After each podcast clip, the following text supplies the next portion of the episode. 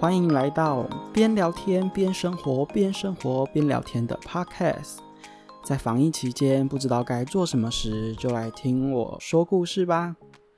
我是一位二十四岁还在探索未来的普通 people，喜欢分享我的生活，还有美食、购物及旅游，以及一些乱七八糟的生活琐事。喜欢跟朋友们闲聊，哈啦。也欢迎大家在节目之后可以跟我在 IG 上面多多互动哦。那我们就开始今天的故事吧。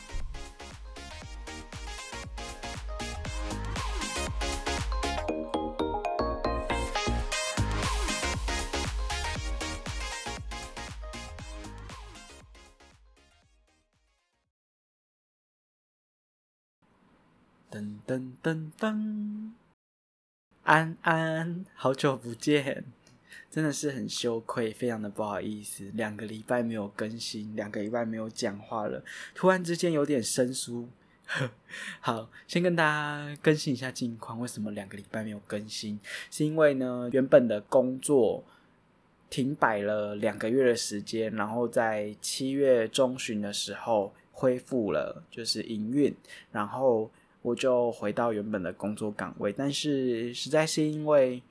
太汤太太突然了啦，搁置了太久，然后突然之间你要再跟工作接轨，其实要有一段时间去重新适应。对，这个对我来讲有点可怕。然后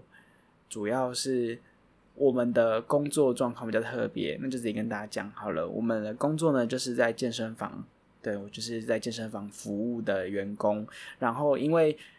嗯七月中那个时候是未解封，所以健身房开放营业，但是是有条件式的。那我们真的开始营业了之后，骂声就不断了，会员就要求要请假、要暂停会籍等等的。然后有的人他们可以理解我们的。辛苦所在就是知道说，我们其实也是一直在一对多的状况下去跟会员去处理他们排解他们的问题，去帮忙协助处理。但是反之，就是有人会抨击啊，或者是攻击我们，觉得说我们很不道德。但是所有的立场其实都不在于我们员工，而是在于。卫福部的部长，还有行政院这边，他们怎么样的去滚动修正？我们只是跟着配合。但是因为每个企业他们提供给他们的下面，例如说我们对外我们的会员的制度体系本来就不同，那会员就会去比较，然后就会拿别的行业、别的公司来跟我们就是去比，说为什么别人的暂停会籍这么方便，那我们的不行，或者是为什么？别人的都是怎样怎样，我们的就要怎样怎样之类的，所以其实就是弄得非常的累，然后又加上我的工作，我带的部门是业务单位，业务单位一定要产值才能就是让整个部门去做营运，整个团队是往前的，所以就变成说，第一对会员我们要协助处理客诉。然后要帮忙排除他们想要请假问的问题等等的，那再来呢还要去开发客户，业绩压力等等的，这个就是我这阵子遇到最大问题。然后又加上情绪非常的忧郁，然后又很容易一个导火线就让我整个就是大崩溃。所以这两个礼拜不敢更新的原因，主要就是觉得说这个负面的能量可能会渲染到我的。表现，或者是我在表达能力的时候，一直都会是负面的。因为我有试着要录个几个片段，但是就是都不尽理想，所以最后就想说，好，那就等到我情绪上面稳定一点了之后，再来跟大家分享。这个就是我最近的近况。那接下来的更新的频率呢，可能真的都是以我的工作量，或者是。嗯，真的有休假时间来先预录好我的片段，然后再来做更新。对，实在是真的非常的不好意思。对，就是原本希望的周更，竟然就这样子，就是被工作给耽误了。好，那我这边的话呢，其实也是有一些新的题材有写好脚本了，但是最近就是做什么事情都不顺，所以我一直在嗯休假，就是真的好好休息啦，我就没有特别的在用其他心力来就是去思考，因为我就是一个没有办法一心多用的人，所以我没有办法去想这个做这个，然后做这个去想那个，对，所以。要做一件事情，我就只能一次把它做得好。就是母羊座，它就是个性就是很单纯，就是一就是一，二就是二，对。所以我很佩服，就是工作效率、他的时间管理非常的完善的人，因为他们每个每个节奏，他们都知道他们应该要做什么事情，对。所以，嗯，这就是我的课题啦，我需要去把这个功课给完成。那。最近的话呢，主要要把我的压力释放啊。我觉得从疫情开始以来，我一直一直获得的一个新的技能就是煮饭这件事情。我觉得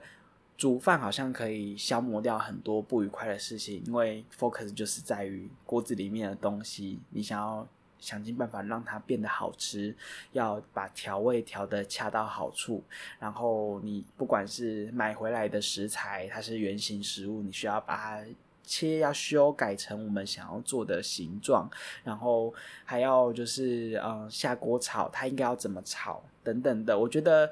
最近让我觉得压力可以去得到释放的，好像就是在于 cooking 这件事，就是煮饭，因为煮饭。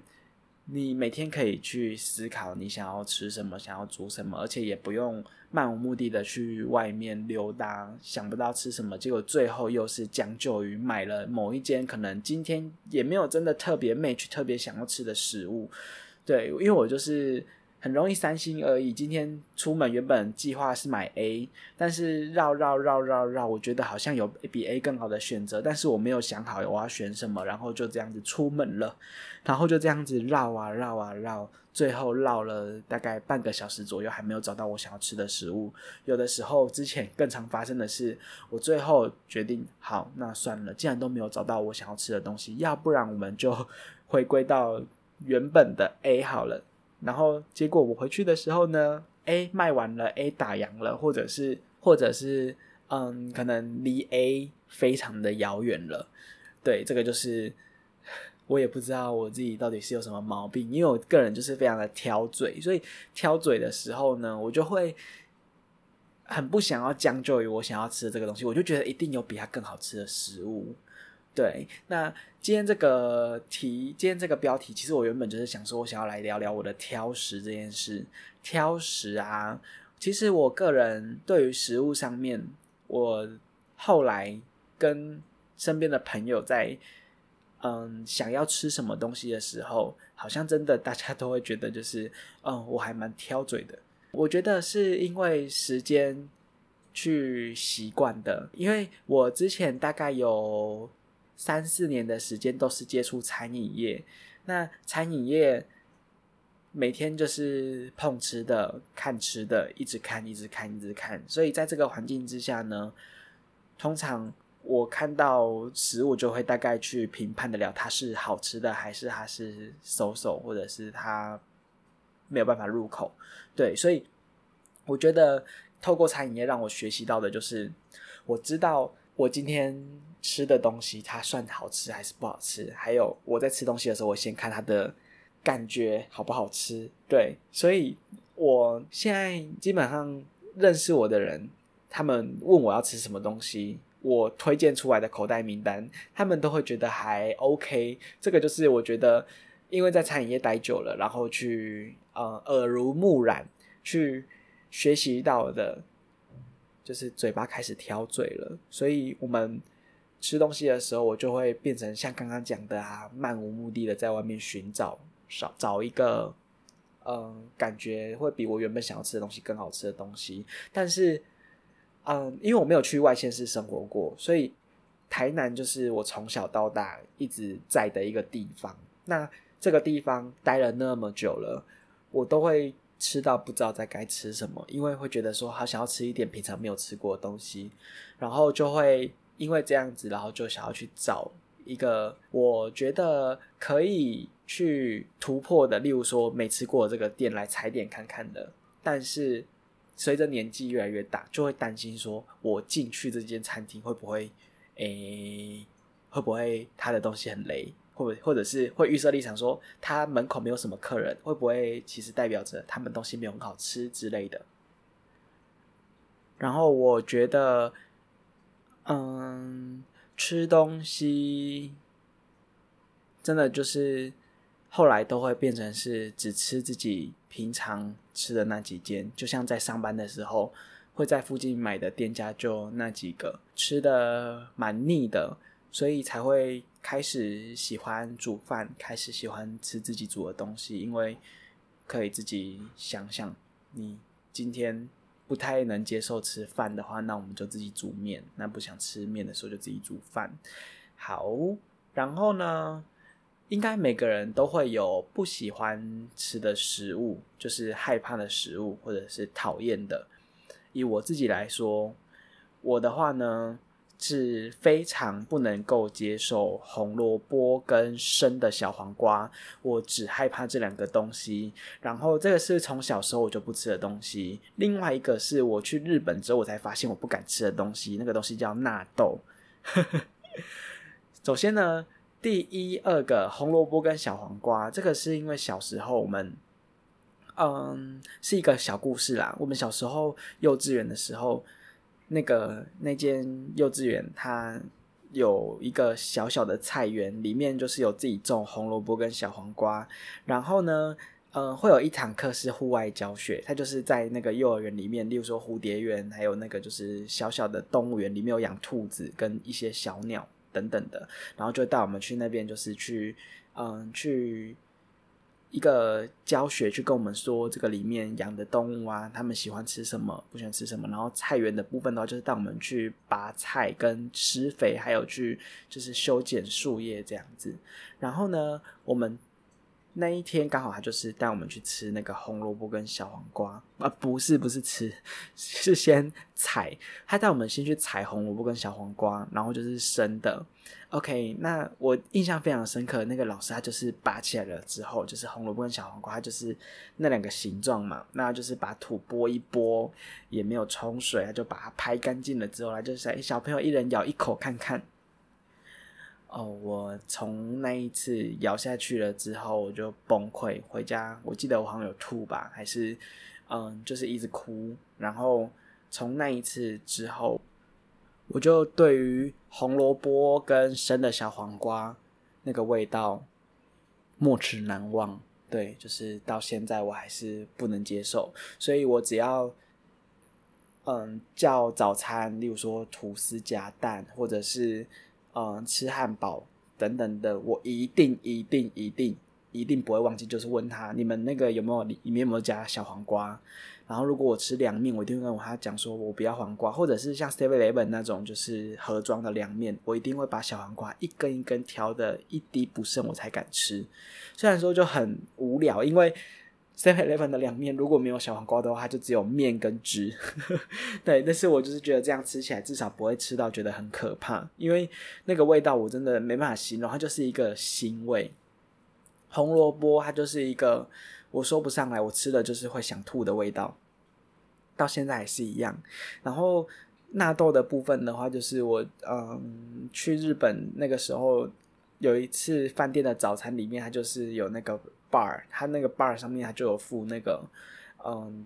纳豆，然后让我们自己弄，就是一个像是那种中华豆花的那种密封的，然后你就把它撕开来，然后里面就是活生生的纳豆，就是动画里面那个纳豆的样子，然后搅一搅之后就有丝状出现。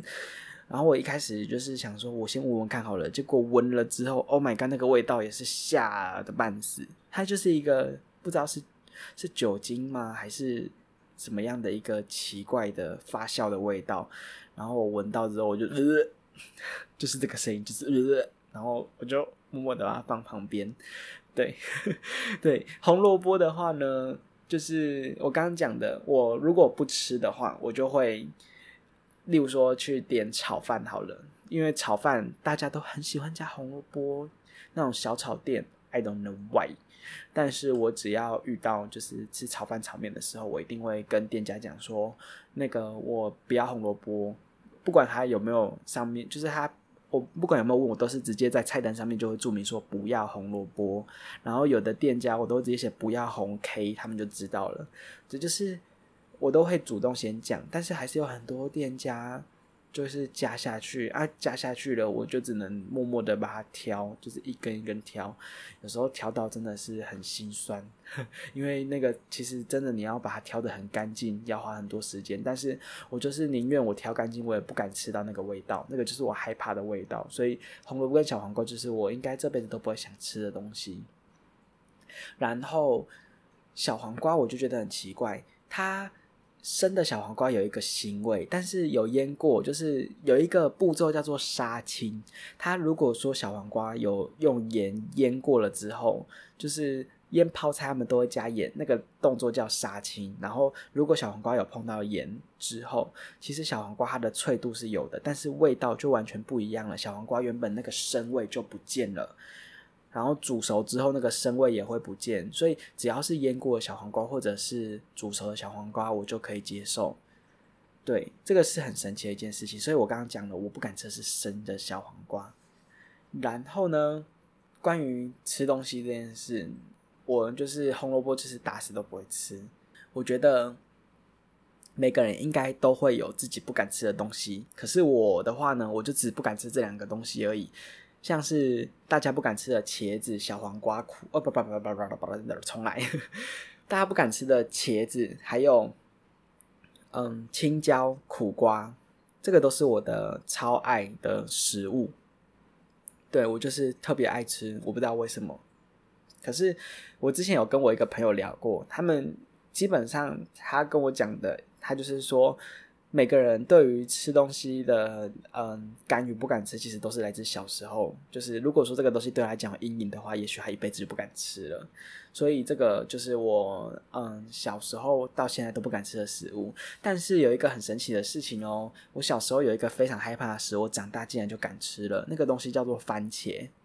我有印象，我那个番茄小时候不敢吃，其实因为。以前小时候，其实国小不知道几年级以前，我妈妈不让我们吃那个就是素食，就是麦当劳跟肯德基那种炸物，好像不太让我们吃。我一点点稍微一点点的印象。然后，嗯，那个时候我就很少接触到番茄酱这个东西。对我们基本上只会吃到酱油膏。那后来呢？嗯，国小的营养午餐，它有时候会有一个水果，那那个水果里面它就是有附那种小小颗的，像是嗯小番茄这样子，它就是一个人有一一个人给你一小把这样，然后我就嗯那个时候我第一次看到番茄，然后就吃了番茄，我吓到，因为我不敢吃那个味道，我就有点下课就是觉得说它的味道有一个怪怪的味道，我不知道是我吃到。因为我现在很喜欢吃，所以我有点忘记我以前吃到的感觉。然后那个我吃一颗之后，我好像就没有吃了。然后后来，因为我们那时候抬餐桶，结果抬餐桶要回到那个就是放餐桶的那边的时候，我就看到地上有好几颗被踩爆的番茄，然后那个籽跟汁都喷出来，它就是很恶心的那种，就是烂掉的番茄，然后籽跟汁都喷出来，然后我就回想到那是我刚吃的食物，然后我又饿了一次。对，就是又又抓兔子了一次，然后那个好像就是我小时候开始不敢吃番茄的，就是最大的原因，因为我就是每次看到番茄，我就想到那个画面。但是我不知道后来就是嗯是什么原因，我听到那个之前烧烤店的老板就跟我讲说：“哎，你其实很多东西那个长大之后的口味会改变呢，你要不要尝试看看？”然后他就。他就给我吃了红萝卜、小黄瓜跟番茄，我发现我番茄就敢吃了，对，然后我就嗯，我怎么会突然敢吃番茄了呢？这个就是我觉得长大之后改变口味，竟然把小时候不敢吃的东西变敢吃了。但是小黄瓜跟红萝卜，我就到现在都还没办法突破。对，有的人是敢吃那种，很多人是对于形状啊，他是敢吃切丝的红萝卜，有的人敢吃像咖喱里面那种红萝卜，但是我是只要看到红萝卜，就是只要包含有时候地瓜会长得很像红萝卜，就是有时候地瓜颜色比较深一点，我就会去第一个先看，第二个就是闻。然后，如果我真的想要确认它是地瓜还是红萝卜的话，我会咬一小口。如果说咬下去那个味道是地瓜还是红萝卜，我就会马上知道它是谁。对，所以这个就是我觉得我挑食的，嗯，我挑食的部分啦。但是那个真的不是我愿意的，我也希望我不要去挑这个食物。对，那挑食跟挑嘴是不一样的事情。挑嘴的话呢，就是。我真的，如果说可能最近有去外面吃到东西，无论它的价格高或低，只要它是难吃的，我吃到我的心情会非常的差。就是我们，因为我们平常上班都是外食居多，所以有的时候可能，嗯，这个东西我们吃过一次，我们觉得哎还不错，还可以吃个第二次看看，就是可以。多就是可以在二刷三刷多吃几次这样子，但是就在某一天，它可能味道突然变成是难吃的了，我就会对它扣分，然后就不会再去了。就是这个是我觉得我的挑嘴的一个部分，因为我觉得啊，吃东西就是习惯这个味道，然后这个口味，maybe 有可能是他换了老板了。所以，或者是换了厨师了，煮出来的味道就不一样。但是我我就是那种好吃跟不好吃，我就是会就是分的非常的清楚。我觉得这个东西还可以尚可的话，我就会继续吃。对，然后基本上我也是觉得我自己可能吃过好几次、吃过好几年的东西，我才会去推荐给我的朋友。然后结果就变成说，他们每次都会说：“哎，要吃什么？”然后我就会思考，想了很久很久很久，然后就给他们选择，看他们想吃什么。对，然后他们吃了之后都惊艳，我觉得这个就是我那个推荐给朋友的时候的成就感，所以才会造就我可能越来越挑嘴吧，maybe 有可能这个原因。对，但是嗯，就是因为自己住外面，然后又很少去煮东西，所以我会去。我会去评估说这个东西到底是好吃还是难吃，然后好吃的话，它价格又又便宜，CP 值很高的话，那我就会疯狂的疯狂的在现实动态上面推荐朋友赶快去吃。就像前阵子，嗯，我之前工作的那个烧烤店，它是台南的老七烧烤，他们之前因为疫情的关系不能内用嘛，所以他们就开一个就是一百元的那种餐盒便当。那个便当，它就是把他们原本的那个就是主菜，例如说，嗯，这个炒这个小炒，它就是这个东西，它的单价可能是一百到两百块钱的东西，但是它把它做成一个主菜，放在一个便当里面，然后那个便当里面还有三个菜，一个便当才卖一百块钱，真的是便宜到不行。因为在烧烤店工作，我们都知道说，一个呃，基本上一家人来吃，他们基本上都是点个几样几道菜跟一个。饭就是一人一碗白饭这样子配，就是三菜一汤或者是几菜几汤这样子配，所以基本上一个人吃起来基本上大概都要两百到三百块钱。如果说又加上喝酒的话，那个价格就更高。但是，嗯，他开了这个便当的菜单了之后，完全是造福了我这种就是外食族，因为就是一个烧烤店的口味，然后你还可以吃到有肉有菜又有饭。所以那个时候就是疯狂的、疯狂的，一直去、一直去招募朋友，赶快来吃，拜托你们一定要吃，一定要吃。就是你吃几次，你就划算赚到几次。当然，我自己觉得说这样子推荐朋友，我有去想过这个问题，我要去推荐给别人，那是不是？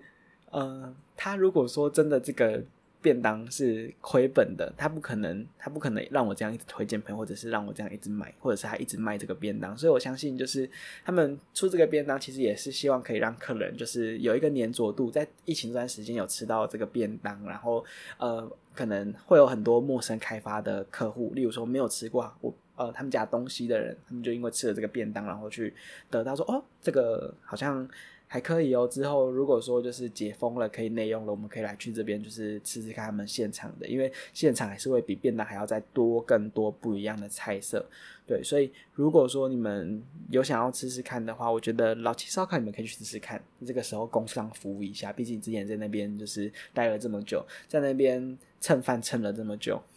我觉得在餐饮业工作最好的好处就是，第一个，基本上餐饮业大概百是百啊不不不，大概百分之八十趴都有公餐。这个对于还是学生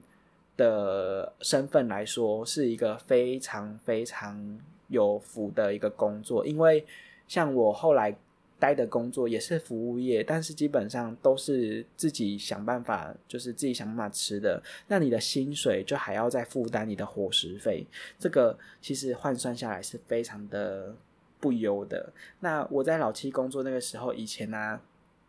工作是半工半读的，半工半读，所以早上下课了之后，晚上去那边工作。那有时候可能六点开始上班。他就会在六点的时候就先让你吃饭，吃饱了之后开始上工工作。那因为嗯，烧烤店基本上是晚上的客群比较多一点，所以有时候可能会需要加班。那加班的话，如果你待到十一点的时候，有时候还有宵夜可以吃，所以就一天又多了两餐可以吃，而且那个都是不用钱的。所以我觉得在餐饮业那段时间存钱是存的非常快的。对，像是我中间。嗯，高中那个时候，高中那个阶段，我好像十六岁开始休学两年的时间。那那两年的时间呢，我都在老七烧烤这边做正职，就是因为有公餐的关系，所以我平常上班吃饭，然后下班之后就是顶多就是买个很便宜的东西回家吃一点点，就要准备休息了。因为算日夜颠倒的工作，然后休假那个时候一个月好像四天吧。四天也不会让你花到什么钱，所以我觉得在那个时候呢，存钱存的非常快。我记得我那个时候就是硬盯要回到学校之前半年就存了十万块，对，所以嗯，我觉得嗯，如果说学生呐，当然嗯，刚开始还没有出社会的话，去餐饮业工作对你来讲。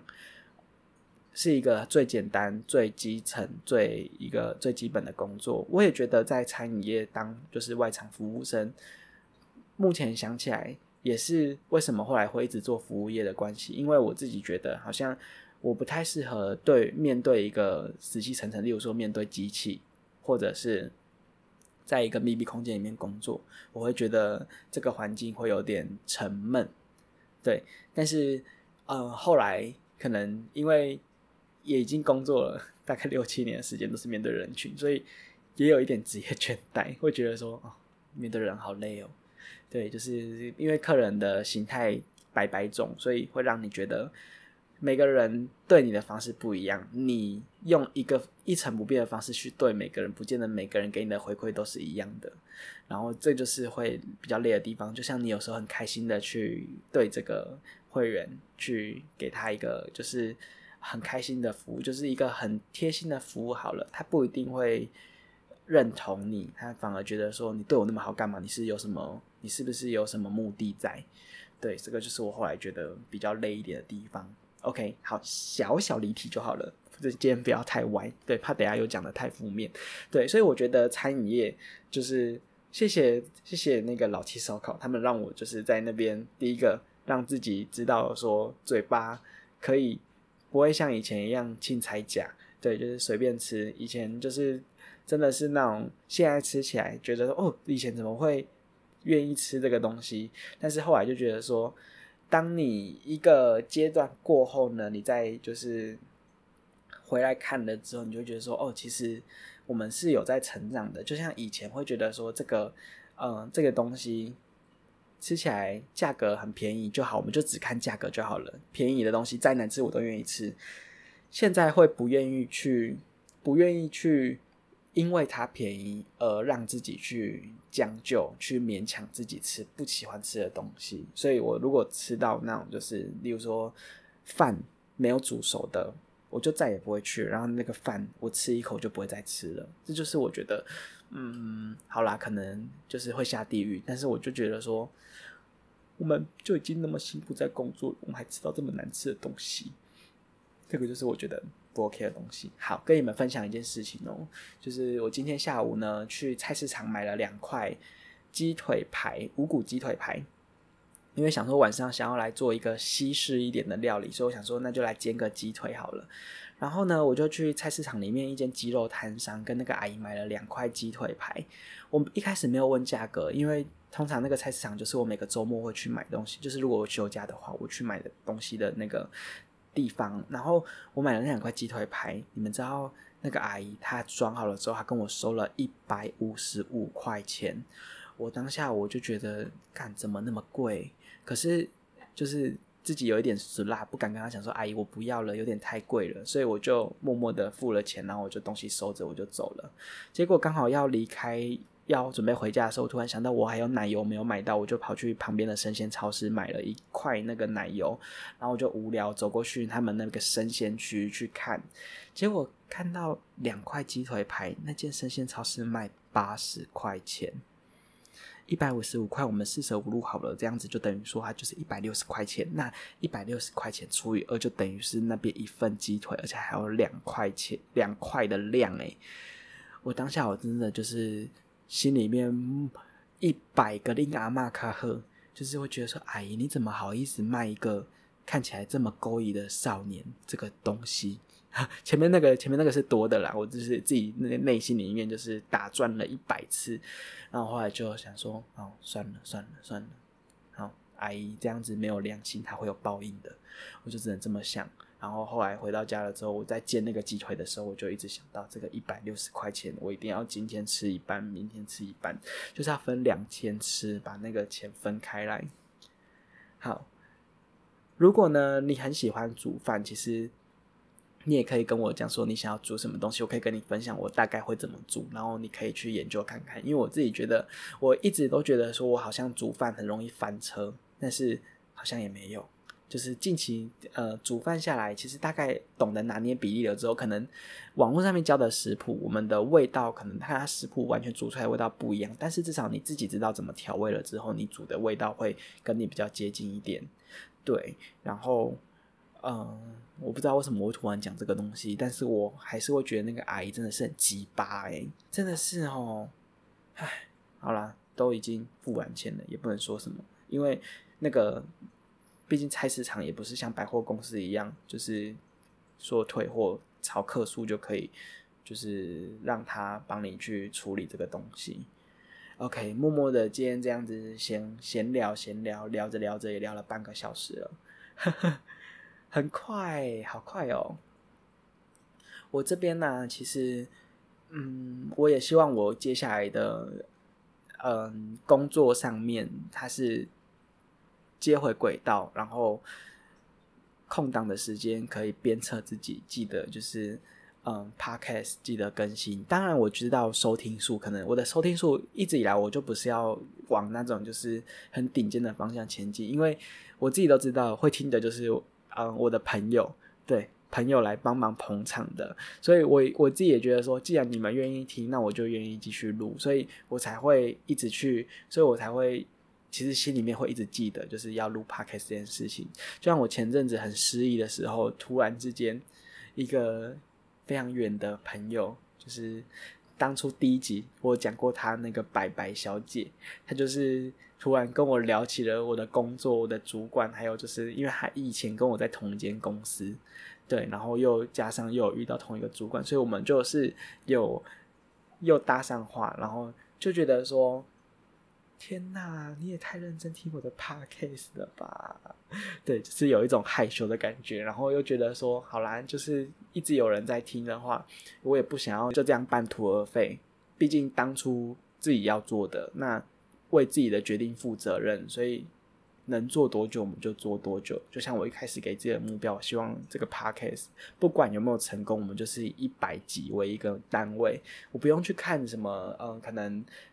听众数或者是嗯赞助多少钱等等的。对，因为我自己也觉得这种小小的频道，应该也不可能会有什么业配厂商或者是嗯。什么合作邀约啦，所以这个东西它就真的只是我分享生活的一个管道，然后让你们手边无聊的时候，你可以拿来听一下。对，这个就是我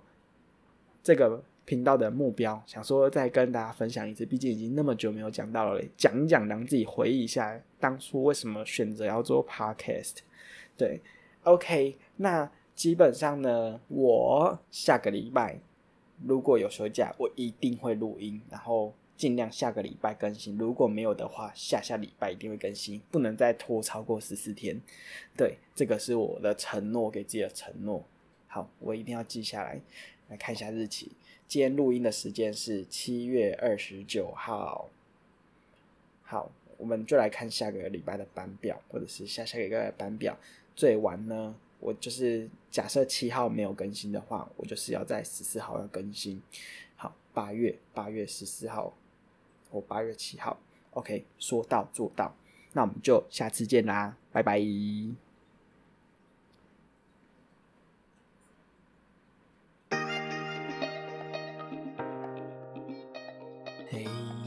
谢谢你听到这里，我是阿边，这个频道叫做边生活边聊天。如果喜欢的话，不要忘记关注我哦，也欢迎大家到 IG 来跟我互动哦。希望这个节目可以让你听得舒服自在，也希望我们的生活透过这里多一点不一样的感觉哦。很谢谢大家给予的祝福与支持，这个真的是我前进的动力。也非常的欢迎你把这个节目分享给你所有的朋友，让更多人听到哦。我们下一次见啦！